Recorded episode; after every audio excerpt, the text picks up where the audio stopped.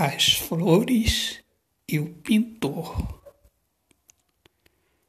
O sorriso das flores são lágrimas do pintor, que não é merecedor, mas pinta com amor as flores amigas de toda mulher. Autor Poeta Alexandre Soares de Lima.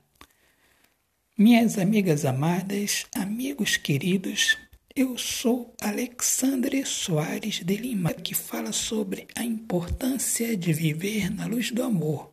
Sejam todos bem-vindos aqui ao meu podcast Poemas do Olhar Fixo na Alma. Um grande abraço, Deus abençoe a todos. Paz.